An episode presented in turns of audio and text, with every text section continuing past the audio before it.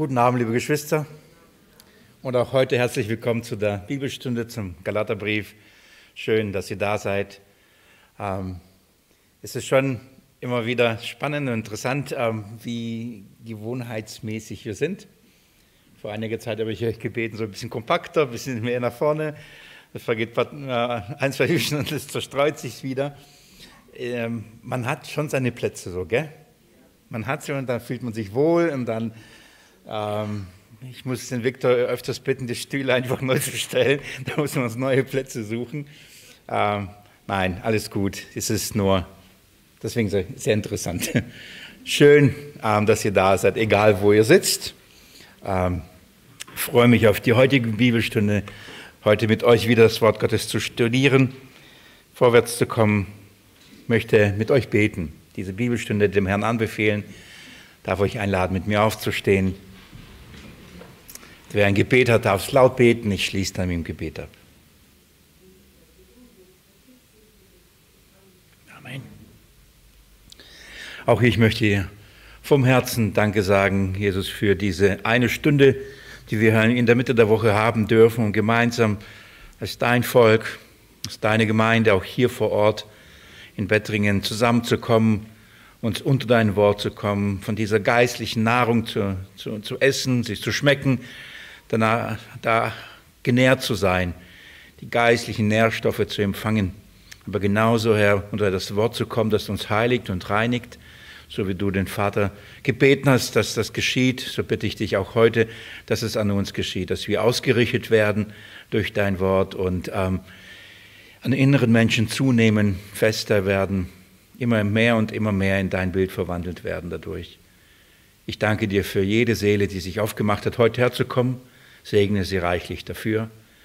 Ich möchte dich für die bitten, die nicht sich aufmachen konnten, zu Hause sind, Herr, dass du sie ebenfalls segnest, auch wenn sie nicht hier vor Ort sind. Wir sind eins in dir, wir sind eins im Geist, wir glauben das Gleiche, wir freuen uns über und jubeln über die gleiche herrliche Wahrheit, über den gleichen kostbaren Glauben. Da haben wir Anteil an dir und darum sind wir eins in dir. Und ich bitte dich, Herr, aus welchen Gründen, auch wo auch immer unsere Geschwister sind, Herr, segne sie und tröste sie in ihrer Situation. Wir befehlen uns dir an, befehlen uns in unserem Studium, Studium des Wortes an und bitten um deinen guten Geist, der uns in alle Wahrheit leitet, der uns dieses Geheimnis des Christus immer mehr und immer mehr offenbart und deutlich macht. Ich danke dir, Jesus, dass ich mit dir rechnen darf. Du bist so gut, du bist so treu, du bist so gnädig und immer und immer wieder darf ich das erleben und aus der Fülle schöpfen. Danke dafür. Amen. Ihr dürft gerne eure Bibeln aufschlagen. Es ist ja Bibelstunde im Galaterbrief und wir studieren gerade die Verse 12 bis 20 im vierten Kapitel. Bevor ich euch da wieder hineinnehme und euch kurz abhole, wo wir sind und ähm, euch daran erinnere, was wir letzte Woche oder die letzten Wochen gemacht haben, möchte ich das gerne ähm, euch fragen, ob ihr es noch wisst. Ihr müsst das nicht laut beantworten. Ich bin mir sicher, es ist so, dass wenn ich jetzt anfange, euch abzuholen, zu wiederholen, dann sagt ihr, ja, ja klar, haben wir gemacht. Haben wir letztes Mal besprochen. Das wird sofort da sein, wenn ich sage. Aber wenn ich euch persönlich frage, was habe ich letztes Mal gemacht? welche Punkte habe ich angesprochen und über was sprach ich, dann ist schon, äh, schon etwas anderes, richtig? Sich daran zu erinnern und so funktioniert Lernen. Darum schreibt man Tests und Klassenarbeiten, ähm, weil wenn der Lehrer es sagt, sagt man, das weiß ich doch schon. Aber wenn der Lehrer eine Klassenarbeit schreibt, dann muss man die Dinge selber hinschreiben. Und dann merkt man, wie viel man davon wirklich behalten hat und wie viel man abrufen kann. Und mein Ziel ist, euch mündig zu machen ähm, und dass ihr diese Dinge äh, behält. Und wenn ich euch jetzt persönlich fragen, ihr müsst es nicht laut aussprechen, müsst auch nicht aufschreiben, sondern ihr könnt es euch selbst prüfen, ähm, wie viel davon hängen geblieben ist. Wenn wir jetzt gerade Kapitel 4, die Verse 12 bis 20 zu studieren, ähm, warum Warum sind das so wichtige Verse? Was macht so besonders in diesen Versen? Was, ähm, warum ist das im Galaterbrief, äh, nimmt diese Versen nehmen einen besonderen ähm, Raum ein? Das ist die erste Frage, die ich euch stelle. Ich beantworte sie auch gleich, aber vielleicht wisst ihr das schon. Ähm, wie kann man diese Verse gliedern? Also das, wie, zumindest wie habe ich es versucht zu gliedern, wie entfaltet sich hier der Gedankengang? Was ähm, hat Paulus zuerst geschrieben und warum? Was folgt als nächstes und warum? Und was dann? Ich habe vier Punkte ausgemacht. Weißt du noch die vier Punkte, die diesen Text ähm, helfen zu gliedern? So, ähm, solche Fragen muss ich mir jedes Mal stellen. Bevor ich hier wieder Mittwoch komme, habe ich dazwischen mehrere Predigt oder, äh, oder ähm, äh, gehalten oder war äh, unterwegs. Gestern Abend war ich wieder unterwegs oder habe eine Predigt davor gehalten und ich muss mich selber wieder hinsetzen und sagen, okay, was war letzten Mittwoch, damit ich wieder reinkomme. Und, und dann schaue ich mein Skript, ich schaue das Wort Gottes an. Ich, manchmal höre ich sogar rein, wo habe ich aufgehört, damit ich weiß, wo ich ansetzen muss. Und dann denke ich, wenn ich, ich bin Woche für Woche, ich lehre und predige das, wenn ich kurz mich wieder daran erinnern muss und wieder abholen muss, mich selbst, wie viel mehr vielleicht die anderen, die sich nicht so intensiv beschäftigen. Von daher, es ist eine gute Wiederholung ähm, und das vertieft und, und macht uns dann fester im Wort Gottes und dann wissen wir nach ein paar Jahren, was im Galaterbrief steht, so wie wir wissen, was im Markus-Evangelium steht oder im Johannesbrief, äh, aus dem Johannes und so weiter, so auch im Galaterbrief. Also, um was geht es hier? Warum ist dieser Abschnitt so besonders und was macht ihn so besonders? Ähm, eben weil Paulus hier in gewisser Weise eine theologische, argumentative Ebene verlässt und auf eine sehr persönliche Ebene äh, kommt hier. Er nimmt sich Zeit in diesen Versen, um etwas Raum und Luft seines Herzens ähm, ähm, frei laufen zu lassen und drückt da in gewisser Weise seine Enttäuschung über die Galater aus. Das heißt, wir sind in einem, in einem sehr persönlichen Teil ähm, des Galaterbriefs, während er vorher sehr klar und strukturiert diese Dinge aufgezeigt hat, argumentiert mit der Schrift, immer wieder deutlich Dinge gemacht hat, so ähm, spricht er sie ziemlich persönlich an und äh, führt die Argumentation und die Beweisführung des Evangeliums auf eine sehr persönliche, ähm, auf einer Erfahrungsebene, würde ich das sagen. Also er spricht ihre Erfahrung an und somit beginnt er damit, dass er als erstes, dass er einfach eine Bitte an sie äußert. Und ähm, wisst ihr, welche Bitte es war? Seid wie ich, genau seid wie ich. Damit beginnt er diesen Abschnitt und bittet, und wir finden das in Vers 12, wenn er sagt, seid wie ich, denn ich bin wie ihr geworden. Warum und wieso sagt er das? In welcher Weise sollen die ähm, Galater wie er werden? In der Weise, nämlich nicht unter dem Gesetz. Ja, das hoffe ich, ist hängen geblieben. Das ähm, erinnert ihr euch, das ist wichtig. Das ist das vom Kontext her ähm, ist es wichtig, dass Paulus sagt, ich, und er ist ja als Jude, als einer, der unter dem Gesetz war, unter der strengen Sekte der Pharisäer war, einer, der in allen diesen Dingen aufgewachsen ist. Und durch das Kennenlernen des Christus, durch die Offenbarung des Christus in ihm, durch die Erkenntnis des Evangeliums, legt er das Gesetz ab, die Gerechtigkeit und äh, nach dem Gesetz. Und dann sagt Paulus, seid wie ich. Ob ich, ich als Jude habe es abgelegt, und so äh, bittet er die Galater, die in die gleiche Art und Weise zu tun. Und dann sagt er, denn ich bin wie er geworden, nämlich als einer wie ein Heide, eben, eben nicht unter einem Gesetz. Das ist das, Erste, eine wirklich, eine, eine sehr leidenschaftliche Bitte, äh, die er hier äußert und eine Nachahmung fordert, zu sein wie er, nämlich frei vom Gesetz zu sein, sich nicht unter dieses Gesetz zu stellen, das Joch nicht wieder anzuziehen oder überhaupt anzuziehen. Die Galater zum ersten Mal. Er hat es gehabt, hat es abgelegt und sie nehmen es und ziehen es wieder wieder an. Und das ist so, das ist der erste Punkt, den wir uns angeschaut haben, eine leidenschaftliche Bitte. Das zweite ist, der zweite Punkt war eine mahnende Erinnerung. Er erinnert sie eben an, an die Situation oder an die Zeit, als er zum ersten Mal bei ihnen war. Könnt ihr euch auch, auch daran erinnern, der zweite Punkt? Warum erinnert er sie? Er erinnert sie an, an ihre Glückseligkeit, er erinnerte sie daran, was, wie sie ihn empfangen haben, was sie mit ihm gemacht haben und eben was sie mit ihm nicht gemacht haben. Sie haben was nicht mit ihm gemacht, sie haben nichts zu Leide getan. Sie haben ihm nicht das angetan, was er an jedem Ort von Juden ähm, und die das Gesetz predigten und lehrten, das, das was sie ihn, diese Menschen nicht angetan haben, äh, ihm angetan haben, sie nicht angetan. Sie haben ihn weder gehasst noch verfolgt, ähm, haben ihn weder als Feind äh, empfunden, im Gegenteil. Sie hörten das Evangelium. Paulus kam, predigte das Evangelium. Das heißt, den Heiden wird das Evangelium aus Glauben gewährt, geschenkt und nicht durch die Werke, nicht durch die Beschneidung, nicht ein Proselyt werden, nicht die, die Taufe und, und, und, und, sondern allein aus Glauben. Das haben die Heiden mit Glückseligkeit aufgenommen. Paulus erinnert sie daran. Als ich euch das Evangelium so brachte, ihr freutet euch doch darum, dass es kein Gesetz war und dass ihr nicht durch das Halten des Gesetzes Anteil am, am Volk, Anteil am Messias, sondern allein aus Glauben empfangen. Das war doch eine Glückseligkeit für euch. Warum verwirft ihr das? Ähm, und er sagt, ihr, ihr, habt mir eben nicht zu Leide getan, ihr habt mich nicht verfolgt, habt äh, das nicht als eine falsche Lehre angenommen. Und in dieser Weise er erinnerte sie weiter daran und sagt, als ich euch das Evangelium gepredigt habe, ich war ja in, in einem Zustand, der war für euch sehr zum Anstoß geworden. Er war sehr krank, welcher Form auch immer, aber er war sehr angeschlagen. Sein äußerlich oder sein Krankheitszustand, seine Umstände, sein Fleisch brachte eine große, eigentlich eine Versuchung für die Galate. Wo lag die Versuchung? Ich hoffe, ihr könnt euch das erinnern. Nicht in dem Äußeren, dass sie gesagt haben, oh Mann, du siehst ja so furchtbar aus, wir können dich nicht anschauen, wenn du predigst. Das war nicht der Punkt sondern sie, sie, als sie das Evangelium hörten und das Evangelium, das was als Paulus predigte, annahmen, dann sahen sie in ihm keinen von Gott verfluchten.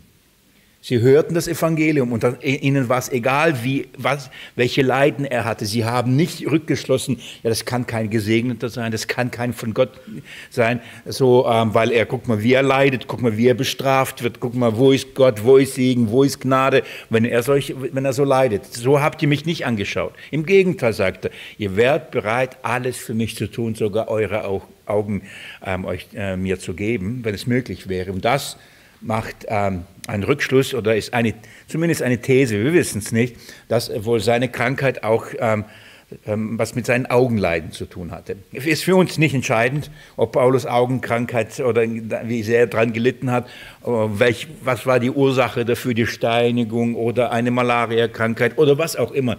Ist für uns nicht entscheidend, weil die Schrift uns das nicht sagt.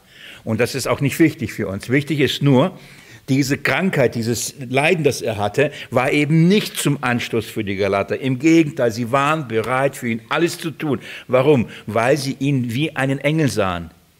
Und weil sie ihn sogar wie Christus sahen und bereit wären, alles für ihn zu tun. Warum spricht Paulus darüber? Er sagt, was hat das Evangelium, die gute Nachricht bei euch ausgelöst? Wie seid ihr mit mir dann umgegangen? Das ist, warum er sagt, das Evangelium hat das hervorgebracht. Glückseligkeit, Freude, Annahme, Gemeinschaft, Bruderliebe, all diese Dinge. Und wie ist es jetzt? Und dann erinnert er sie daran, und das ist eben die Erinnerung, dann kamen diese falschen Lehrer. Da kamen die judaistischen Lehrer und, und predigten das Gesetz, dass ihr euch beschneiden lassen müsst, dass ihr das Gesetz wiederhalten müsst, Tage, Feste, Neumonde, Sabbate und so weiter. Und wie sieht es jetzt aus mit eurer Glückseligkeit? Wo ist die?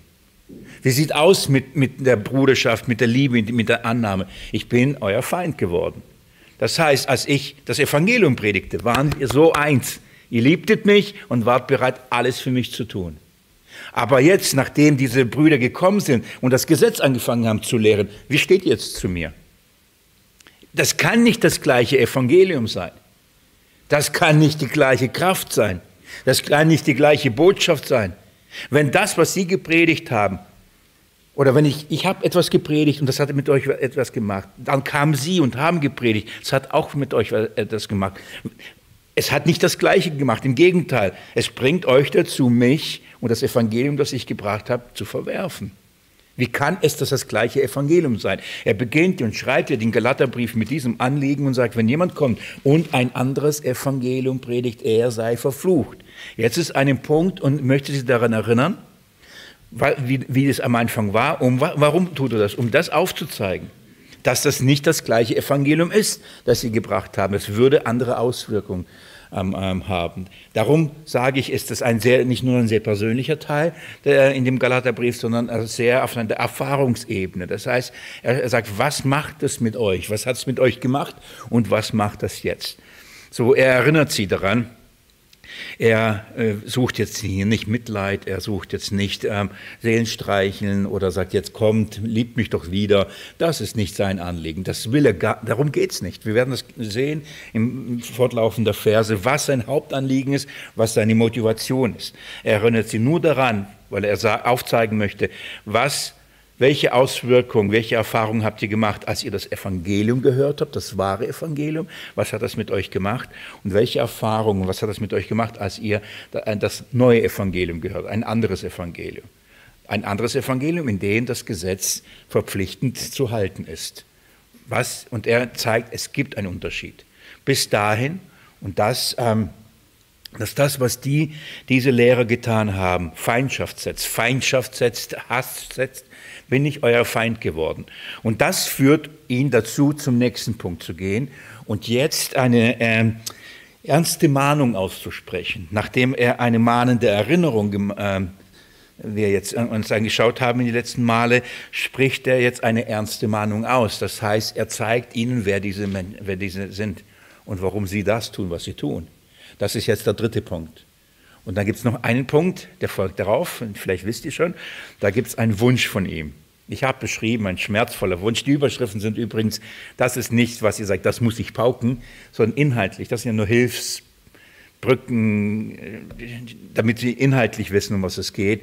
Ähm, zuerst kommt, spricht eine ernste Mahnung gegenüber diesen falschen ähm, Lehrern und Propheten aus und dann spricht er über einen, seinen sehnlichen und ja sogar schmerzvollen Wunsch, was er sich wirklich wünscht, was ähm, er machen möchte. In gewisser Weise spricht er gleich, wir werden es gleich lesen, ähm, spricht er äh, zuerst über die Motivation der falschen Lehrer, die ein falsches Evangelium gebracht haben. Und dann zeigt er, was eine richtige Motivation ist und was das richtige Evangelium hervorbringt. Und das macht er jetzt auch, auch sehr persönlich, aber sehr lehrreich. Und da möchte ich, möchte ich euch gleich mit hineinnehmen und durch die nächsten Verse lesen. Und ich beginne mit euch ab Vers 17 lese ich ab Vers 17 bis 20. Da heißt es, sie eifern um euch nicht gut, sondern sie wollen euch ausschließen, damit ihr um sie eifert. Gut ist aber alle Zeit im Guten zu eifern und nicht nur, wenn ich bei euch anwesend bin. Meine Kinder, um die ich abermals Geburtswehen erleide, bis Christus in euch Gestalt gewonnen hat. Ich wünsche aber, jetzt bei euch anwesend zu sein und meine Stimme zu wandeln, denn ich bin wegen euch im Zweifel. So, das sind die nächsten zwei Punkte. Die Verse 17 bis 18 ähm, haben wir hier eine ernste Ermahnung und die Verse 19 bis 20 ein schmerzvoller Wunsch, ein sehnlicher Wunsch, den Paulus hat. Gucken wir uns also den dritten Punkt, diese ernste Warnung, die Paulus hier ausspricht. Es äh, beginnt und sagt, sie eifern um euch nicht gut. Was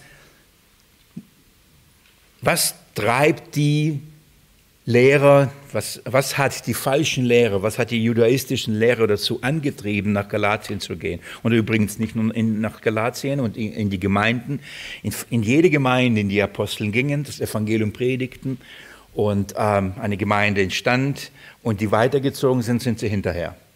Das ist etwas, was der Herr dem Paulus offenbart hat. Das ist, was Paulus selbst gesagt hat, ähm, als er zum letzten Mal in Ephesus war, die Ältesten zu sich holt und sagt, ich weiß, dass nach meinem Abscheiden Wölfe kommen werden, in Schafspelzen, werden unter euch sein, werden von euch aufstehen, werden zu euch hineinkommen. Er wusste das. Darum war die Ausrichtung so wichtig. Darum schrieb er all die Briefe und sagte, und ich flehe und bete und ich habe euch Tag und Nacht unterwiesen, damit ihr in diesen Dingen fest seid, weil ich weiß, das passiert. Und das passierte auch. Und genauso auch in Galatien ist es passiert. Aber was trieb aber diese, diese falschen Lehre? Was, was trieb diese judaistischen Lehre von einer Gemeinde in die nächste? Und ähm, was war ihre, ihre Motivation? Warum kamen sie dahin und predigten ein anderes Evangelium? Warum trieb, äh, was brachte sie dazu, hinzugehen und sagen, hey, ja, Christus ist gut und das Evangelium gut, aber ihr sollt noch das Gesetz halten. Was hat sie dazu bewegt, ähm, das zu tun?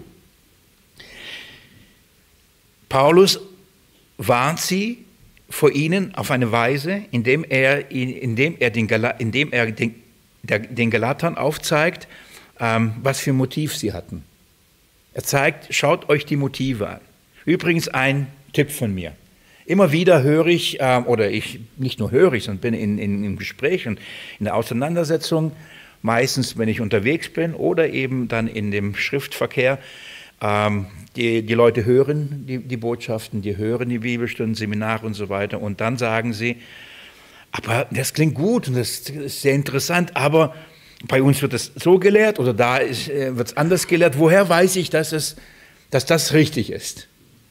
So, das klingt gut, das klingt gut. Woher, wie, wie, macht, macht mir beides Sinn?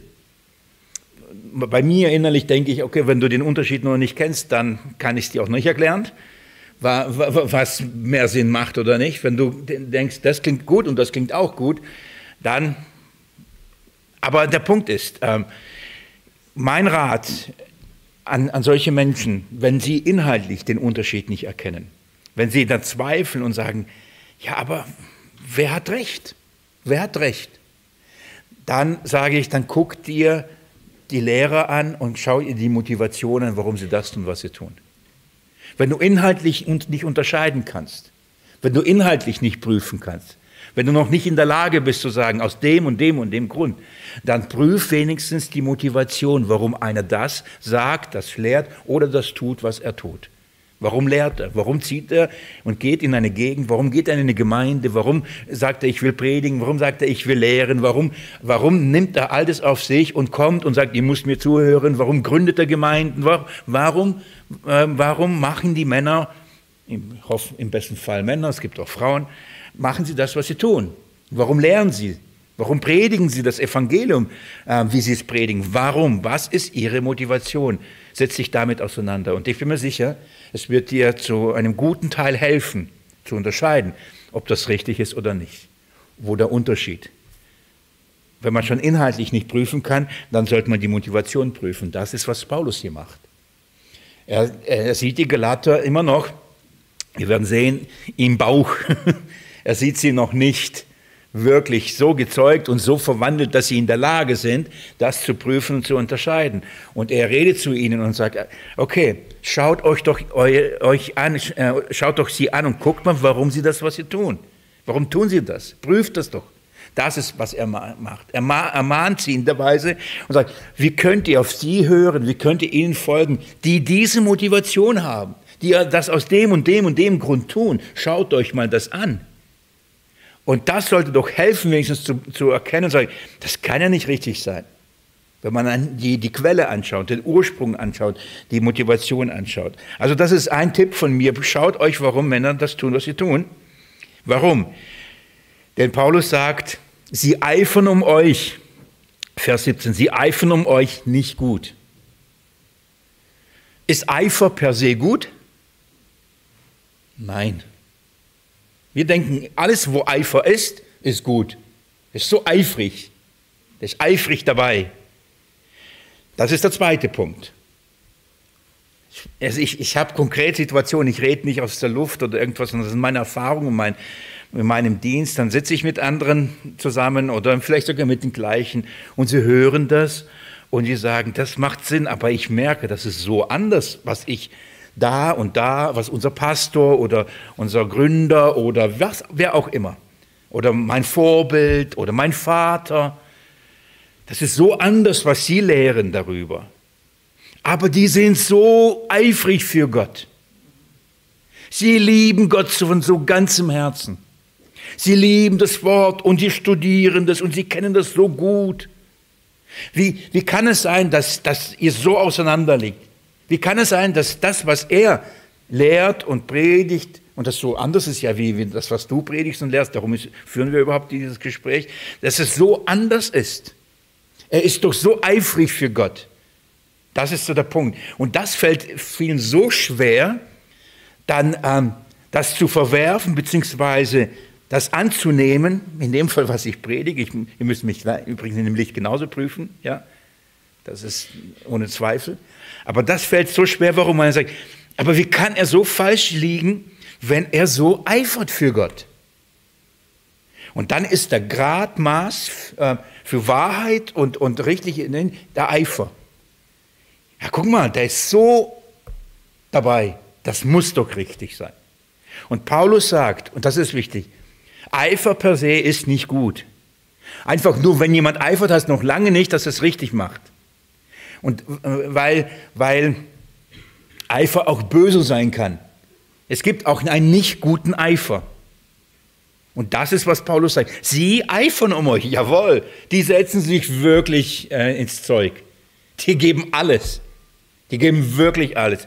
Und dann könnte, könnte man dazu meinen, boah, die meinen es echt gut mit uns, sie lieben uns, sie wollen, die, guck mal, wir sich engagieren für uns und alles tun für uns. Und Paulus sagt, das, was sie tun, ist nicht gut. Dieser Eifer, den sie an den Tag legen. um euch da rumbuhlen und tun und machen, das ist kein guter Eifer. Und das muss man unterscheiden, das, was ich meine. Das ist, was Paulus sagt. Denkt nicht nur, wenn ihr euch sie anschaut und sagt, guckt mal, was für gottesfürchtige Menschen sind das. Glaubt mir, sie kamen daher und alle haben gedacht, boah, das sind Gottesfürchtige. Sie, sie kasteien sich, sie trinken keinen Schluck Alkohol, sie essen nichts Unreines, sie disziplinieren sich, sind morgens die Ersten, die aufstehen und beten, lesen. Man sieht sie sogar. Alles, das müssen doch fromme sein, gute Vorbilder für uns. Übrigens, Paulus, wie, wie beginnt er? Seid wie ich, oder? Und warum sagt er das? Jetzt sagt er, seid nicht wie sie. Eifert mir nach, nicht ihnen. Denn sie haben eine falsche Motivation. Ihr Grund für das, was sie tun, ist nicht lauter, ist nicht echt, ist nicht richtig. Auch wenn es so aussieht. Und das ist immer und immer und immer wieder ist dieses Argument, aber guck mal, der ist so eifrig. Und ich sage, ja, kann sein. Kann sein. Und ich möchte nicht sofort sagen, dass es böswillig ist, aber ich möchte sagen, dass man sich ereifern kann, auch für Gott ereifern kann und es aus seiner falschen Motivation tun kann und es nicht mal merken und falsch eifern kann. Man denkt, es gefällt Gott, man denkt, man tut das für Gott, aber Gott hat gesagt, wer hat das von eurer Hand gefordert? Lesen wir immer, immer wieder in der Schrift. Wer hat es von eurer Hand gefordert? Ich habe nicht gesagt, tu das, tu das, tu das. Aber ich mache es doch für dich, Gott, für dich, für dich. Habe ich nicht gefragt, habe ich nicht gewollt. Selbst wenn sie kamen und Brandopfer darbrachten, Schlachtopfer darbrachten, sagt er, ich will es nicht haben. Ich nehme es nicht von euch. Ich mache meine Ohren zu, mache meine Augen zu. Warum? Ihr kommt aus einer komplett falschen Motivation zu mir. Eure Herzenshaltung stimmt nicht. Eure Hände sind voll Blut. Ihr denkt, das ist Gottesdienst, ist es nicht. Ihr denkt, das ist ein Dienst für mich, ist es nicht. Wisst ihr, was Jesus zu seinen Jüngern gesagt hat? Sie werden euch hassen. Sie werden euch verfolgen. Ja, sie werden euch geiseln, gefangen nehmen, in Synagogen nehmen und sogar in die Gefängnisse werfen. Sie werden euch sogar töten und meinen, Gott einen Gefallen damit zu tun. Das hat unser Herr gesagt. Das heißt, sie werden so voll Eifer und so euch verfolgen und so hassen, und sogar in die Gefängnisse bringen und denken, das ist richtig, das ist für Gott. Aber das ist nicht für Gott. Wisst ihr, wer so einer war? Paulus. Wenn er das schreibt und, und er sagt, sie eifern um euch nicht gut, woher weiß er das? Aus erster Hand. Er war derjenige, der genau diesen Eifer an den Tag legt. Er kannte die, er kannte ihre Motive, er kannte ihren Ursprung, er kannte das Anliegen. Er wusste, wie sie sind, er wusste, was sie tun. Er war einer von ihnen. Das ist der Punkt, er war einer von ihnen. Also darum kann er sagen, ich, ich weiß es, sie eifern um euch nicht gut. Das ist falsch, was sie tun. Und nur weil sie eifern, lasst euch da nicht blenden. Guckt euch die Motive, ich sag euch. Schaut mal, in Kapitel 1 hat Paulus sich kurz vorgestellt. In Galaterbrief Kapitel 1 ab Vers 13. Paulus schreibt, denn ihr habt, ich warte noch kurz, sollte nicht schwer zu finden sein, gell? Er schreibt in Vers 13, denn ihr habt von meinem früheren Verhalten im Judentum gehört, dass ich die Gemeinde Gottes über die Maßen verfolgte und sie vernichten suchte und im Judentum mehr Fortschritte machte als viele Altersgenossen in meinem Volk. Ich war ja für meine Übereinkommen, väterliche Überlieferung in viel höherem Maße ein Eiferer. Das ist das Wort. Ich war, ich, ich, ich weiß, was der Eifer ist. Ich war einer. Ich war sogar einer der Besten. Ich war der Streber unter Strebern. Das war ich. Ich war sehr eifrig man hat, musste mir nicht sagen, geh hin und verteidige Gott und lösche diese Sekte aus. Musste mir nicht sagen. Ich bin zu den, den Schriftgelehrten, ich bin zu den Hohepriestern gesagt, bitte gib mir Freiheit, gib mir Briefe, gib mir Bestätigung, Autorität, dass ich das tue. Ich gehe überall hin. Ich werde sie verfolgen. Ich werde sie auslöschen. Das ist Paulus gewesen. Ich gehe überall und werde sie überall suchen. Das ist Paulus gewesen. Und er sagt, ich weiß um den Eifer, aber sie eifern um euch nicht gut. Ich habe auch geeifert. So Paulus spricht aus, aus einer Erfahrung, er, er spricht aus, er, er, weiß um die Motive, er kennt die Grundlagen, warum sie das tun, was sie tun. Und darum ist er auch in der Lage, die Galater zu warnen und sagt, bitte guckt genau hin, was sie da tun. Grundsätzlich, und ihr kennt diesen Abschnitt, ich weiß nicht, wie oft ich ihn schon zitiere, trotzdem tue ich es. Heute bekam ich einen lieben Anruf von einem Bruder, sagte, es liegt mir so auf dem Herzen, rief mich an und sagte, bitte hör, hör nicht auf zu wiederholen. das war so süß von ihm. Hat mich ermutigt, sagte, das tut gut, immer wieder diese Wahrheiten zu hören. Also für dich, lieber Eduard, lese ich Römer Kapitel 10, Abvers 1. Römerbrief Kapitel 10, Abvers 1. Paulus schreibt, und sagt Folgendes. Und ich halte es so wichtig, dass wir diese Wahrheit begreifen, verstehen und auch wissen, wie, sie, wie wir sie anwenden. Hier steht die Wahrheit, im Galaterbrief lernen wir gleich, wie wir sie anwenden sollen. Paulus schreibt und sagt, Brüder, das Wohlgefallen meines Herzens und mein Flehen für sie zu Gott ist, dass sie gerettet werden.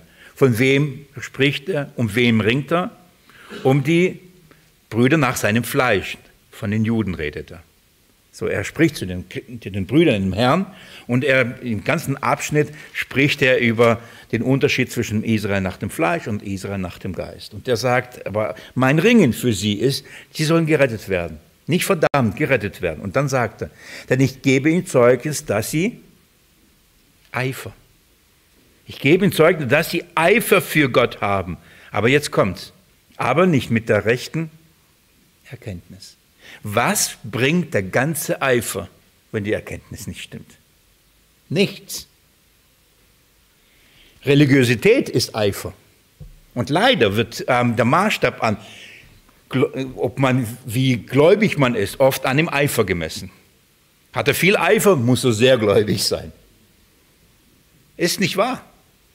Man kann sich ereifern, aber das falsche Glauben hat vor Gott keinen Bestand.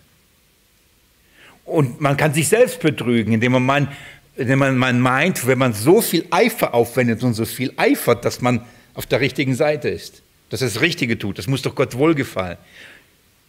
Die Tage auch wieder bekam ich eine Nachricht von, einem, von jemandem, der über eine bekannte Person, ich versuche so allgemein wie möglich das zu sagen, sagt, äh, dass diese Person sehr damit hadert. Warum? Warum widerfährt ihm so viel Schlechtes und denen, die eigentlich mit Gott nichts zu tun haben wollen oder nicht nach seinen Vorstellungen, so ein Eifer für Gott haben, denen geht's gut. Der ereifert für Gott und tut und macht und gibt alles und will alles exakt und richtig machen und nur leiden, leiden, leiden, leiden. Dann guckt er um sich herum, andere, die nehmen es nicht so ernst im Glauben, nehmen es nicht, eifern nicht so für Gott und denen geht's gut. Das ist doch ungerecht. Ist doch ungerecht. Es geht nicht um den Eifer und danach misst Gott auch nicht, wie viel hast du geeifert. Ah ja, dann bist du gut.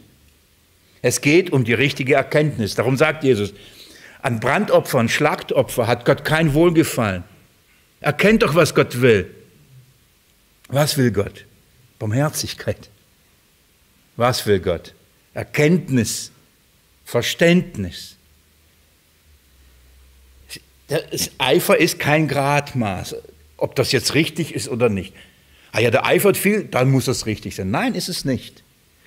Paulus sagt, denn, denn da sie Gottes Gerechtigkeit nicht erkannten und ihre eigene aufzurichten trachteten, haben sie sich der Gerechtigkeit Gottes nicht unterworfen.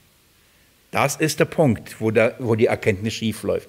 Sie haben nicht erkannt, auf welchem Weg man die Gerechtigkeit Gottes bekommt. Haben sie nicht verstanden. Was haben sie nicht verstanden? Dass man sie aus Glauben kriegt und eben nicht durch Werke. Aus Glauben, aus Gnade. Haben sie nicht verstanden. Und darum haben sie viel Eifer aufgebracht, ihre eigene Gerechtigkeit aufzurichten. Das heißt, sie haben versucht, alles das zu tun, damit Gott sagt, du hast so gut für mich geeifert und so gut gelebt, das ist deine Gerechtigkeit. Sie haben versucht, ihre eigene Gerechtigkeit durch ihr Eifer aufzustellen. Und Paulus sagt, falsche Erkenntnis, da bringt der ganze Eifer nichts. Du kannst in der Note, äh, in dem Zeugnis haben Eifernote 1 und am unten wird, unten wird stehen durchgefallen, sitzen geblieben. Ja, aber wieso? Ich habe doch im Eifer eine 1. Aber da steht Das wichtige Fach ist Erkenntnis und da ist nichts. Das ist der Punkt. Also Eifer per se ist nicht gut. Eifer per se ist nicht gut. Habe ich was Falsches gesagt? Stets bemüht. Der hat sich stets bemüht. Das, das ist ein guter Ausdruck für Eifer. Also im Hintergrund dessen, und ich hoffe, ihr könnt mir folgen, wenn er also schreibt, Galaterbrief, können Sie da zurück, Kapitel ähm, 4, Vers 17, wenn er sagt, Sie eifern um euch nicht gut, dann möchte er aufzeigen, ähm, jetzt, was ist Ihr Eifer? Sie haben zwar Eifer, aber Ihr Eifer ist nicht gut. Das ist ein falscher Eifer, ein böser Eifer, den Sie an den Tag bringen. Und da sollten die Galater mündig sein. Warum? Warum ist Ihr Eifer falsch? Warum machen Sie das, was Sie tun? Warum predigen sie ein anderes Evangelium? Und warum sagt Paulus, dieser Eifer ist falsch? Weil dieser Eifer, den sie an den Tag bringen, gar nichts mit den Galatern zu tun hat eigentlich. Also es geht ihnen nicht wirklich um die Galater. Es geht ihnen nicht wirklich um ihr Heil. Es geht ihnen nicht wirklich, dass sie gerettet werden. Es geht ihnen nicht, ihnen nicht wirklich, dass sie Gottes Gerechtigkeit empfangen. Darum geht es ihnen eigentlich nicht, obwohl es nach, von außen so aussieht, als ob sie sich für die Gerechtigkeit, ich gehe sogar so weit, es, es geht ihnen gar nicht, eigentlich gar nichts mehr ums Gesetz. Nach außen sieht so aus, Einforderung des Gesetzes, Forderung vom Halten, Heiligkeit, Frömmigkeit, Disziplin, Eifer, all diese Dinge, die fordern das ein und man denkt, guck mal, sie eifern so für Gott. Aber Paulus sagt und zeigt auch, es geht bei dem eigentlich gar nicht um das Gesetz, noch um Gott, noch um euch. Wisst ihr, um was es geht? Um sie selbst. Das ist der Punkt. Und wenn ich vorhin, sag, vorhin sagte, woher kann, kann ich prüfen? Ich, ich, ich kenne inhaltlich, kann ich nicht sagen, richtig oder falsch. Schau die Motivation an. Für wen ereiferte sich einer? Für sich oder für Christus? Für, für, für wen kämpft er? Für seine Meinung? Für seine Theologie? Für seine Position? Für seine Stelle? Für seine Macht? Für sein Ansehen? Für seine Gemeinde? Für sein Gebäude? Für sein Konto? Und, und, und. Für, um was geht es eigentlich? Was ist die Motivation? Warum tut er das, was er tut? Und Paulus sagt, sie eifern um euch nicht gut, weil es geht bei ihnen letztendlich nur um sie selbst. Alles andere ist nur Show, alles andere ist Mittel zum Zweck. Alles andere ist eine Form, sie an euch, euch an sie zu binden. Das ist es. Und dazu brauchen sie das Gesetz. Dazu brauchen sie das. Und so verwenden sie auch das Gesetz. Wirklich, ähm, in Wahrheit geht es nicht um sie äh, um die Galater. In Wahrheit geht es um die Lehrer selbst. Und sie machen alles so, dass am Ende letztendlich sie gut davon kommen. Schaut mal in Kapitel 6. Wir haben schon ab Vers 11 das schon letztes Mal gelesen, da wo Paulus mit diesen sagt, sieht man, was für großen Buchstaben ich geschrieben habe. Ab Vers 11, Kapitel 6. Er schreibt, seht, mit was für großen Buchstaben ich äh, mit eigener Hand geschrieben habe. So viele im Fleisch gut angesehen sein wollen die nötigen euch, beschnitten zu werden, nur damit sie nicht um des Kreuzes willen verfolgt werden. Warum fordern sie die Beschneidung? Das ist übrigens das Hauptthema im Galaterbrief. Das fordern sie ja, das müssen wir halten. Wir müssen das Gesetz halten. Warum machen sie das? Warum sagen sie als Christ, wir sollten trotzdem das Gesetz halten? Sie präsentieren das so, ja, im Gesetz, wir müssen doch das Gesetz halten und so. Aber was ist ihre eigentliche Motivation? Was sagt Paulus? Sie haben Angst vor den Konsequenzen. Vor welchen Konsequenzen? Wenn Sie sich nämlich ähm, nicht beschneiden lassen, dann werden Sie von wem gehasst werden? Von den Juden. Dann erleben Sie Verfolgung, Verspottung. Ähm, all das, was Paulus erlebt hat, oder? Er sagt ja nicht, seid wie ich. Aber wenn man so ist wie er, was bedeutet das? Ich werde gehasst. Jeden Tag am äußeren Menschen vergehe ich, im Inneren nämlich so, gejagt, gesteinigt und, und bespuckt, ausgepeitscht, um des Evangeliums willen. Sie nehmen das Gesetz und halten das Gesetz und fordern das Gesetz, um was zu tun, damit sie ein leichtes Leben haben. Einen kurzen Moment Schmerz, ich weiß nicht, wie viele Wochen das dauert, und dann bis es verheilt ist, aber dann ist vorbei und dann werden wir in Ruhe gelassen. Dann werden, werden sie uns nicht hassen, wir machen das, was sie wollen, wir tun, was sie wollen. Alles ist gut. Dann haben wir ein gutes Leben. Es geht um sie selbst letztendlich, um ihr um, um ihr Wohl, Wohlbefinden, um ihre Situation. So viele im Fleisch gut angesehen sein, übrigens nicht im Geist, im Fleisch. Was wollen sie? Gut dastehen. Sie wollen nicht zum Anstoß werden. Sie wollen nicht, dass man schlecht über sie redet. Sie wollen keinen Ärger einfach. Sie wollen, dass man sie mag, toll findet. Das wollen sie. Also reden Sie das, predigen Sie das und lehren das. Jetzt überlegt mal, von all denjenigen, die einfordern und sagen, man soll das Gesetz halten. Paulus sagt, wenn, wenn man das nicht tut, dann gibt es Ärger, dann wird man ein Feind. Und wenn man wenn sich nur dessen bewusst ist, wenn das die Wahrheit ist, und das, ähm, warum hassen dann, dann einen die? Warum? Wenn das kein Unterschied ist. Wenn es das Gleiche ist. Warum so viel Hass? Warum so viel Feindschaft? Warum? Wenn, das kein, wenn es keinen Unterschied gibt. Und Paulus sagt, sie, ein Grund übrigens, ich zeige euch gleich noch einen, ein Grund ist, sie wollen gut angesehen sein. Sie wollen, sie wollen keine Feinde sein, sie wollen Freunde sein. Also stellen sie sich gut. Gut mit der Synagoge, gut mit der Synagoge, gut mit dem, gut mit dem, passt. So funktioniert es bis heute übrigens. Eins der Vorwürfe an mich ist, dass ich Pflöcke einschlage. So, das heißt, ich markiere. Ich sage so und so nicht. Und das, an diesen Pflöcken stolpert man. Da stößt man sich dran. Da kann man nicht hingehen und sagen, ich verschiebe es ein bisschen da, ich verschiebe, ja, verschieb, wie viel du willst. Das Evangelium wird nicht äh, präsentiert und sagt, sucht euch was aus. Du willst beschneiden, dann Beschneidung, du machst nicht, du machst so, egal, jedem, ah, ich lege mich nicht fest, ich lege mich nicht fest. Das Evangelium proklamiert man. Es gibt eine Wahrheit. Und dann entweder ist es zum Anstoß, ein Stein des Ärgernisses und wird für viele zum Fall oder die Kostbarkeit und die köstlichste und das, das Schönste, was es auf der Welt gibt.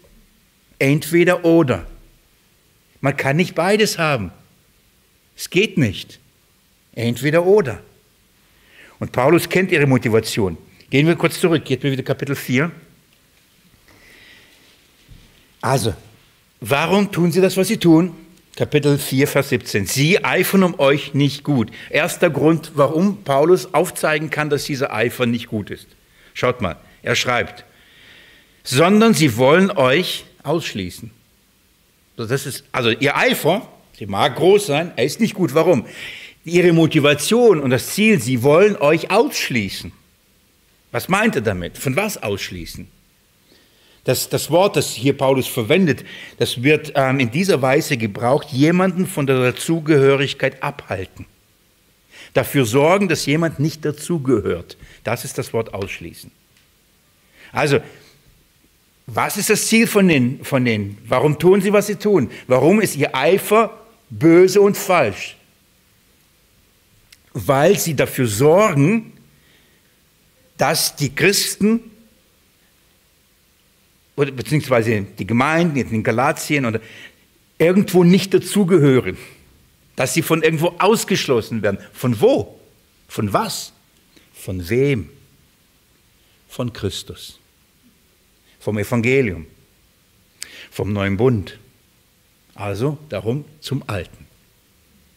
Sie wollen sie ausschließen. Sie wollen nicht, dass sie Anteil haben am Evangelium. Sie wollen nicht, dass sie Anteil haben an Christus. Sie wollen nicht, dass sie Anteil haben an Gnade, nicht Anteil haben an der Wahrheit. Wird das so gesagt? Nein. Aber das ist das, was sie vorhaben. Das ist, was sie vorhaben. Aber das meinen sie nicht, weil sie für Gott eifern. Ich zeige es euch. weil sie für sich eifern. Aber sie wollen sie ausschließen. Wisst ihr, das ist so wichtig. Ähm, das sind böse Arbeiter. Jesus spricht übrigens über sie, über diese missionarischen Arbeiter hier. Ähm, könnte ich euch vielleicht erinnern, Matthäus 23, ganz kurz, wenn ihr schnell seid, da haben wir die Zeit, das aufzuschlagen. Matthäus 23, das ist der Abschnitt über die Wehrufe der schriftgelehrten Pharisäer, die sich auf den Mosestuhl setzen und behaupten zu wissen, was die Wahrheit ist. Und ab, äh, ab Vers 13 sagt er Folgendes über sie. Matthäus 23, ab Vers 13. Wer aber euch Schriftgelehrt äh, und Pharisäer, Heuchler, denn ihr verschließt das Reich der Himmel vor den Menschen, denn ihr geht nicht hinein und die, die hineingehen wollen, ihr äh, lasst die auch nicht hineingehen. Genau das ist, was sie, sie schließen aus. Sie wollen nicht, dass die in das Reich der Himmel hineingehen. Und ihr sagt, ihr wollt nicht hinein. Ihr wollt keinen Anteil daran haben. Aber ihr sorgt auch dafür, dass die anderen auch nicht reinkommen. Das ist, was ihr tut, Heuchler. Das sieht sehr eifrig aus, sehr missionarisch, was ihr da tut, sehr engagiert, sehr für Gott und für das Wort und den einen Schöpfergott und den Gott Abrahams, Isaac und Jakobs und dem Gott der Torah und die sind bereit dafür zu sterben. Und dann schreibt, äh, sagt Jesus Vers 14 oder 15, wehe euch Schriftgelehrten Pharisäer, Heuchler, denn ihr durchzieht das Meer und das trockene Land, um einen Proselyten zu machen – und wenn er es geworden ist, so macht ihr ihn zu einem Sohn, Sohn der Hölle. Doppelt so schlimm wie ihr. Genau das ist das. Sie eifern um euch nicht gut. Warum? Sie wollen euch vom Reich Gottes ausschließen. Und wenn sie das tun, machen sie euch zu einem Proselyten. Das macht man durch Beschneidung und Taufe. Halten des Gesetzes. So wird man ein Proselyt. Und dann sagt Jesus, und dann machen sie euch zu einem Sohn der Hölle. Das ist das. Nicht einem Sohn Gottes, einem Sohn der Hölle. Doppelt oder schlimmer als ihr seid. Die noch eifriger und noch extremer denken, sie müssen das tun und müssen das halten. Das ist, was Jesus über diese Lehre sagt. Paulus beschreibt sie, und das, da gehe ich jetzt nicht hinterher, 2. Korinther Kapitel 11, könnt ihr bestimmt euch erinnern, in dem Abschnitt, wo er von diesen falschen Lehren spricht, die einen anderen Christus predigen, ein anderes Evangelium und dann dadurch ein anderer Geist kommt. Er spricht über die und dann sagt er, und die es gerne, dass ihr geschlagen werdet von ihnen, das, macht, das nehmt ihr gerne an. Und dann sagt er, das sind falsche Apostel, betrügerische Arbeiter. Sie verkleiden sich, so wie ihr Herr sich verkleidet, nämlich als Engel des Lichts. So auch sie. Sie kommen daher in scheinbarer Gottesfürchtigkeit, aber sie sind Boten des Teufels. Darum machten sie zu Hölle, also zu Söhnen der Hölle. Ich kann das Wort nicht so richtig aussprechen, sondern so Söhnen der Hölle. Zu, zu viel Ös, also zwei eigentlich. Ja. So, das, genau das ist das. Die verkleiden sich, sie tun so, als ob sie Eifer für Gott haben. Die, das, die eifern nicht für Gott. Sie eifern für den Teufel. Er ist es, die antreibt. Er bringt diese Lehren in die Gemeinden. Das ist sein Ziel. Was für eine Strategie? Durch Frömmigkeit, durch Gottesfurcht, durch das Gesetz, Menschen vom Reich Gottes auszuschließen. Das klingt paradox, richtig? Aber das ist die Strategie. Wie nennt man das perfide? Ja, das ist unterste Schublade. Weil wenn jemand daherkommt und auf diese Art und Weise Menschen verführt, kommt man nicht so schnell darauf, dass da dahinter der Teufel steckt. Das ist doch für Gott. Das ist doch fromm. Das ist doch richtig. Das ist doch sein Gesetz. Erinnert ihr euch daran, was wir alles über das Gesetz aber gelernt haben? Zu welchem Zweck es gegeben ist und auf welche Art und Weise. Also das Ziel ist, sie ausschließen. Ein, ein Gedanke dazu noch. Das Ausschließen vom Evangelium, das Ausschließen vom der Gnade, das Ausschließen von Christus, das Ausschließen von der Wahrheit letztendlich bringt, wisst ihr auch, was mit sich bringt? Ausschließen von der Gemeinschaft der Gläubigen. Und das findet ihr in solchen Gruppierungen, Gemeinden, Sekten, Institutionen, Organisationen. Alle sind böse. Nur wir sind die Wahrheit. Isolieren, das ist isolieren. Sie wollen euch isolieren. Da draußen ist eine böse Welt, da ist Verführung, Begierde der Augen und Begierde des, äh, des Fleisches, Hochmut des Lebens. Da dürfte nicht hinausgehen, das ist nur böse. Und diese Gemeinde ist genauso weltlich böse und diese Gemeinde ist auch so weltlich böse. Nicht hingehen, nicht hingehen, nicht hingehen, nicht hingehen. Ihr müsst unter euch bleiben, Zäune bauen, Mauern bauen, am besten nach Paraguay auswandern, Zäune bauen, hoch und nur bleiben, keine Gemeinschaft. Kennt ihr sowas? Warum? Alles ist böse. Wir haben die Wahrheit. Das machen, morgens aufstehen, arbeiten, arbeiten, arbeiten, arbeiten, Felder bestellen oder was weiß ich. Alles für Gott. Stille Zeit machen, schicke Kleid, also schickliche Kleidung, all das. Eifer, Eifer. Ausschluss. Und dann denkt man, guck mal, sie bewahren sich vor der Welt, bewahren sich vor der Sünde. Wisst ihr, warum das passiert? Aus einem Grund. Ausschließen denn so wenig Kontakt wie möglich, damit sie nicht auf die Idee kommen zu merken, dass das falsch ist. Und es gibt so ein paar Aussteiger und sie merken das. Oh, da gibt es ja auch andere, die auch glauben. Und übrigens, da gibt es ja wirklich, die glauben. Da gibt es ja Wahrheit. Es ist ja eigentlich nicht so schlimm, wie, wie man es uns gesagt hatte. Liebe Geschwister, wenn der Herr es wollte, dass wir so ausgeschlossen werden, hätte er uns in dieser Welt gelassen? Dann hätte er uns schon längst geholt. Oder er hätte um uns herum eine Mauer gebaut. Er hätte nicht gesagt, Vater, ich weiß, ich lasse in dieser Welt. So wie ich in diese Welt ging, so gehe ich, gehe, schicke ich sie auch in der Welt. Ich nehme sie nicht aus dieser Welt. Ich bitte dich nur eins, bewahre sie in der Welt. Heilige sie nicht durch die Wahrheit. Dein Wort ist die Wahrheit. Er sagt nicht, sondere sie ab, schicke sie in Klöster, Lass ihn dann äh, Kommunen bilden, bloß nicht mit der Welt in Kontakt. Wir müssen mit der Welt Kontakt haben, wir müssen ihnen das Zeugnis predigen. Das ist eine Strategie. Wiederum sehr fromm, sehr eifrig, schließt aber Menschen aus von der Wahrheit. Denn dann ist die Gefahr einfach weniger, dass sie auf, mit denen in Kontakt kommen, die die Wahrheit kennen. Dass sie mit Menschen in Kontakt kommen, die wirklich glauben. Dass sie vielleicht in eine Gemeinde kommen und merken, hey, da sind ja nicht alles Antichristen da drin.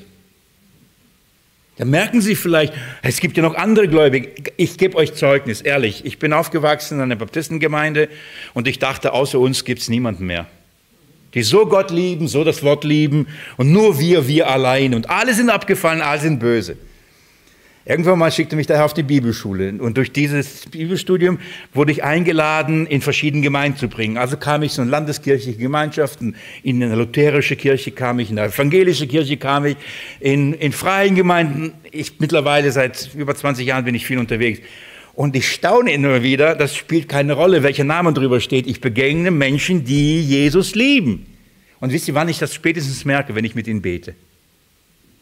Egal, ich spüre das, das ist mein Bruder, das ist meine Schwester. Es gibt sie und ich, ich, ich weiß noch, wie einmal ich dachte, wie kann das sein? Hier gibt es ja, man hat bewusst oder unbewusst. Sie wollen euch nur isolieren, absondern. Das kommt von daher Absonderung. Es dient aber einem Zweck. Ich habe jetzt ein Beispiel vor Augen. Ich muss euch nicht die Geschichte so äh, deutlich machen. Es wurde diesen Gläubigen, die es wirklich ernst meinen, die sagen, wir müssen uns von der Welt absondern, nur für uns leben. Und nach außen wurde es so verkauft, von der Welt absondern und gottesfürchtig leben. Aber der Gründer hat nur ein Ziel gehabt. Sie sollen die Wahrheit nicht hören. Und er wird dann die Kinder missbrauchen, die da von den Familien kommen. So, sein einziges Ziel, Missbrauch, das hat er gemacht. Viele, viele Jahre. Und zwar Jungs. Übrigens, ihn kenne ich auch noch irgendwoher. Und zwar in einem viel größeren Stil. Absonderung. Dieses passiert auf viele Arten, vielerlei Art und Weise. Wir wären arrogant und sektierisch, wenn wir behaupten, nur wir kennen die Wahrheit. Wahrheit ist und Erkenntnis ist Stückwerk und wir sind dankbar für das, was uns Gott gibt. Wir werden die einzige Gemeinde, die die Erkenntnis des Evangeliums hat. Das ist eine Lüge.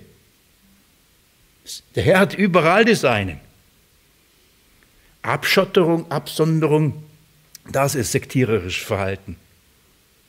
Und das machen gesetzliche Menschen. Das bewirkt es. Das Gesetz kommt Und wisst ihr, was das Gesetz sagt? Du bist heilig, er ist unreich. Und du kannst mit ihm keine Gemeinschaft haben. Das macht das Gesetz. Absonderung. Absondern beim Essen, absondern beim Trinken, absondern beim Händeschütteln, absondern bei der Gemeinschaft, absondern beim Absondern, absondern, absondern. Das macht das Gesetz. Aber das Evangelium sagt, in Christus sind alle rein. Was ich für rein gehalten, gemacht habe, halte nicht du für, für gemein, Petrus. Geh hin, geh hin, geh in sein Haus, ess mit ihm, trink mit ihm. Das Evangelium, mein Blut, ist genug, es hat rein gemacht. Versteht ihr? Das ist, was sie tun. Sie wollen euch absondern. Sie wollen euch ausschließen. Warum? Mit einem Ziel, für sich selbst. Es geht nicht wie, wir wollen euch schützen. Die wissen, sie verlieren sie. Irgendwann mal kommt die Wahrheit raus. Irgendwann merken sie, ach, so kann man die Bibel auch lesen. Irgendwann merken sie, ach, das Gesetz gilt nur die, die unter dem Gesetz sind, aber in Christus gilt uns nicht. Also dürfen sie es nicht hören. Also müssen sie nur die, ihre Prediger hören, nur ihre Zeitschriften lesen, nur ihre Bücher lesen. Und alles andere ist tabu. Alles andere ist falsch, alles andere ist gesetzlich oder gefährlich. Weg damit. Dürft ihr nicht. Ihr Leben lang leben und denken sie, es gibt nur das. Sie wollen euch ausschließen. Das ist, was sie tun. Und immer und immer wieder. Der letzte Punkt für heute. Schaut mal, warum sagt Paulus, warum machen sie das? Nochmal, nicht für Gott, nicht für die Heiligkeit, nicht fürs Gesetz, nicht mal dafür eifern sie, sondern, ich lese mit euch Vers 17 nochmal, Sie eifern um euch nicht gut, sondern sie wollen euch ausschließen, damit ihr um sie eifert. Aha, das ist der Grund, damit ihr um sie eifert. Sie isolieren euch von allen und jedem und alles. Warum? Sie wollen euch an sich selbst binden. Versteht ihr, warum das Gesetz dafür ein gutes Mittel ist? Weil sie sagen, wie man es versteht. Ihr habt doch keine Ahnung, wie man das Gesetz versteht. Das haben die schriftgelehrten Pharisäer getan. Darum waren sie ja so hoch angesehen im Volk. Das Volk ging und sagte, soll ich heiraten, nicht heiraten? Hände waschen, nicht waschen. Töpfe waschen, nicht waschen. Wie viel waschen, wann waschen? Und dann sagen sie, das, ja, darf ich mich scheiden, nicht scheiden? Ja, was ist passiert? Ja, Pfannkuchen angebrannt. Hm, grenzwertig. Beim dritten darfst du sie nach Hause schicken. So war das. Wirklich, so war es. Die Rabbiner haben dann entschieden, ab wann Scheidung, wann nicht Scheidung. Übrigens, in allen Religionen funktioniert so. Das sind die, zu denen man hingeht und sie sagen mir, wie ich leben soll. Diese sagen, wie man leben soll. Sie sagen, was Gottesfurcht ist. Sie sagen, was Frömmigkeit ist. Sie sagen, was heilig ist. Sie sagen, was nicht heilig ist. Auf einmal ist heute das heilig und morgen ist es nicht mehr, äh, ist es genau andersrum, aber egal, sie sagen es halt. Warum machen sie das? Sie binden Menschen an sich selbst. Ihnen geht es nicht um Gott. Ihnen geht es nicht um die Kinder Gottes, damit sie, dass sie heiler leben, dass sie Gerechtigkeit haben. Darum, darum geht es nicht. Sie, sie sind für uns da. Warum? Was wollen sie? Was, was sagt die Schrift? Was wollen sie alle haben? Ansehen, Anerkennung, Macht, Einfluss. Damit es verbunden, Geld. Damit es verbunden, Organisationen, Gebäude, all diese Dinge. Sie brauchen die Menschen für sich selbst, damit sie ihre Kirche haben, damit sie ihre Gemeinde haben, damit sie ihre Institution haben, damit sie ihr Geld haben, ihre Anerkennung, ihre Bestätigung. Darum geht's. Paulus sagt, sie eifern um euch nicht gut. Warum? Sie machen das nicht für euch, sie machen das für sich selbst. Prüft doch. Ihr könnt schauen, warum mache ich das, was ich tue? Wir werden das in der nächsten Bibelstunde anschauen. Paulus wird sagen, was ist sein Antrieb? Prüft mich, warum mache ich, was ich tue? Und ich sage euch, warum ich es tue, und ihr könnt es prüfen. Und schaut, warum sie das tun, was sie tun. Prüft das. Wenn ihr schon inhaltlich nicht prüfen könnt, schaut euch ihre Motivation an. Was machen sie mit euch? Sie versklaven euch und binden euch nicht. An wen binden sie euch nicht? An Christus. Sie binden euch an alles Mögliche, nur nicht an Christus. Damit aber binden sie euch an sich selbst.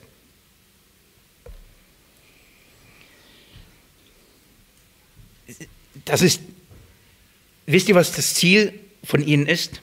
Und warum dieses, sie wollen euch ausschließen? Keine Mündigkeit. So unmündig, wie es nur geht. Und was haben wir gelernt, wenn man unter dem Gesetz ist, ist man was? Ah, danke, ein Unmündiger. Dann ist man kein Sohn, kein Erbe. Unter dem Gesetz ist ein Unmündiger. Sie wollen Unmündige, weil den Unmündigen brauchen was? Wen? Ein Vormund. Das ist Kontext Galaterbrief. Was brauchen Sie? Einen Lehrer, der Ihnen sagt, tu das, lass das. Das wollen Sie. Aber was ist, wenn auf einmal das alles Mündige, ja, dann was ist mal mit mir? Ja, ja habe ich da nichts mehr zu sagen? Ja, genau. Nee, nee, nee, nee. Ja, brauchen Sie dann mich nicht? Nee, nee, nee, nee. Versteht ihr die wahre Motivation? Der Punkt ist, entweder bringt einer euch zu Christus und sagt, Christus ist dir genug und sagt, ich muss abnehmen und er muss zunehmen. Ihr braucht ihn. Hört auf ihn, glaubt ihm, folgt ihm. Und wenn das passiert, dann kann man zurückgehen und sagen, tschüss, ich gehe zum nächsten. Wenn man das Ziel hat, Mündigkeit, Verständnis, dass einer in der Lage ist, selbst auf Grundlage des neuen Bundes durch den Geist Gottes zu entscheiden, was gut ist und nicht gut ist. Zu entscheiden, ob das Sünde oder nicht Sünde ist. Zu entscheiden, verherrlicht es Gott oder verherrlicht es nicht. Oder muss er schreiben, kann ich ein Gespräch haben? Ja, was ist? Ich weiß nicht, was ich tun soll. Ja, komm zu mir, am besten regelmäßig immer in die Seelsorge. Versteht ihr? Das bindet Beichte. Das bindet Menschen an Menschen. Die Laien an Kleriker. Anders bindet es nicht Menschen. Nicht an Christus. Ich verrate euch schon ein bisschen, nicht, dass ihr es schon, schon gelesen habt, aber vielleicht in diesem Kontext. Schaut mal, was Paulus schreibt meine Kinder, um die ich abermals Geburtswehen erleide, bis was? Bis Christus in euch Gestalt gewinnt. Was ist das, was die Motivation von Paulus? Denken wir uns, gucken wir uns nächsten Mittwoch an. Was will er? An wen will er die Menschen binden? An wen wollen die binden? An sich selbst. Nicht an Christus.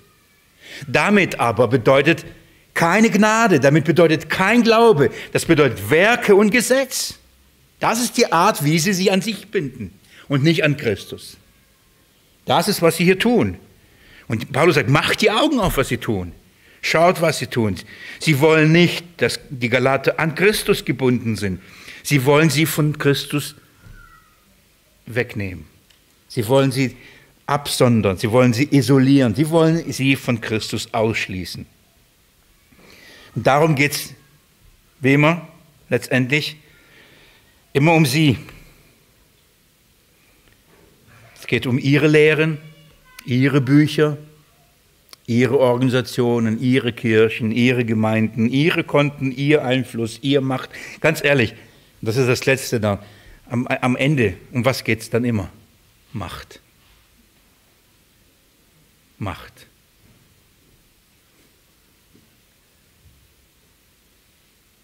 Paulus sagt, sie wollen, sie wollen nicht euch. Sie wollen nicht euer Heil. Sie wollen nicht die Gerechtigkeit, die vor Gott gilt. Sie wollen nicht euer ewiges Leben. Sie haben kein Anliegen, euch das alles zu geben. Sie wollen nur euch an sich binden, damit sie profitieren. Damit sie profitieren. Wir werden in der nächsten Bibelstunde, nächsten Mittwoch, uns anschauen, wie man gut eifert. Was ist ein guter Eifer?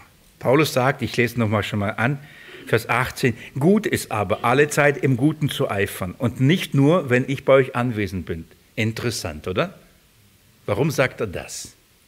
Inwieweit offenbart das einen guten Eifer? Zu eifern, wenn man nicht anwesend ist. Warum? Und dann die tiefe Motivation des Apostel Paulus, was ihn wirklich bewegt, das zu tun, was er tut, bis Christus in euch Gestalt gewinnt. Darum geht's. Ich möchte beten.